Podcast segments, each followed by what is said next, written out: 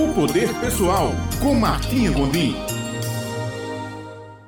Olá, bom dia, caro ouvinte. Aqui Martinha Gondim em mais um momento de nossa coluna Poder pessoal. Hoje eu vou dar início a uma série chamada Atitudes que nos fazem prosperar. Todas as segundas-feiras irei trazer uma atitude que deverá ser implementada durante a semana. Claro, se você desejar prosperar. Primeiro vamos definir o que é prosperar. Prosperar é avançar, crescer, evoluir, se desenvolver, e isso em qualquer área da vida, não apenas profissional, ou financeira, mas também na área pessoal, familiar, social.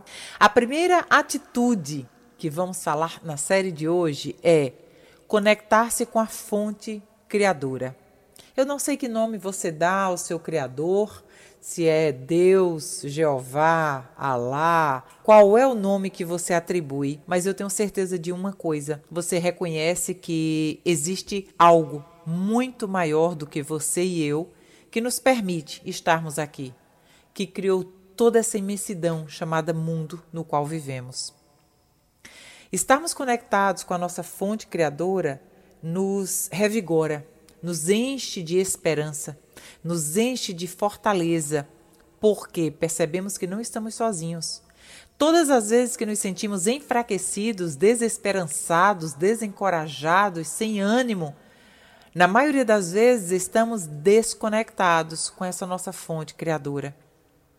Essa nossa fonte, quando nos permitiu existir aqui, ela nos deu toda possibilidade e capacidade para sermos, fazermos e termos qualquer coisa que almejarmos em nossa vida. E essa fonte nos ama tanto que também deixou para nós o livre arbítrio. Essa fonte nos ama tanto que, mesmo respeitando o livre-arbítrio, ela nos permite estar numa condição de sofrimento, se assim desejarmos. Mas como, Martinha, eu não desejo sofrer? Então, exerça o seu livre-arbítrio para querer parar de sofrer. O mundo é feito de dualidade. Existe a noite, o dia, o escuro, o claro, a doença, a saúde, a pobreza, a riqueza. Se você não quer permanecer em uma condição que talvez não esteja te deixando feliz, exerça seu livre-arbítrio agora e olhe para o oposto disso. Qual é a condição que você escolhe no exercício do seu livre-arbítrio permanecer para que te deixe feliz ou como você deseja estar?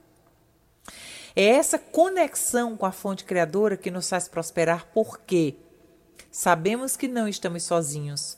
Todas as vezes que recorremos a ela, seja através de uma oração, de uma meditação, seja através, não importa em como é feito essa oração. Essa oração pode ser feita você de joelhos, sentada, deitada, não importa como você esteja. O que importa é como você conduz a sua mente e os seus pensamentos a essa fonte.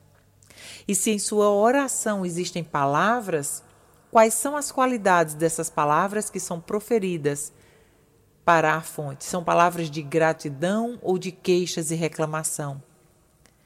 As palavras têm poder, mas mais importante do que as palavras é o sentimento que ela faz com que reverberemos em nós.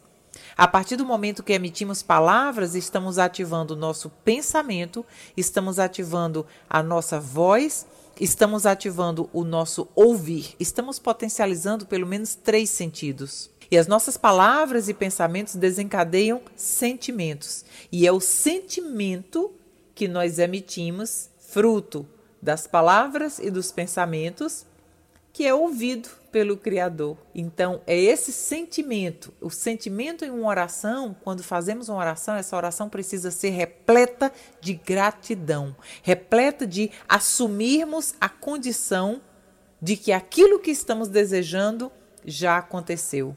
Então, a oração, antes de mais nada, se resume em uma gratidão e de se colocar à disposição dessa fonte criadora, sem resistência, sem dizer eu quero isso, eu quero isso. Queremos, mas a gente coloca à disposição dessa nossa fonte criadora. Eu tenho certeza que se você ainda não faz essa sua oração do modo certo de orar, e você começar a fazer, você vai ativar seus poderes para essa nessa prática de atitude você ativar o seu poder pessoal para exercer cada dia mais prosperidade e abundância em sua vida. Desejo uma semana abençoada, próspera e feliz e a gente se fala na próxima segunda-feira.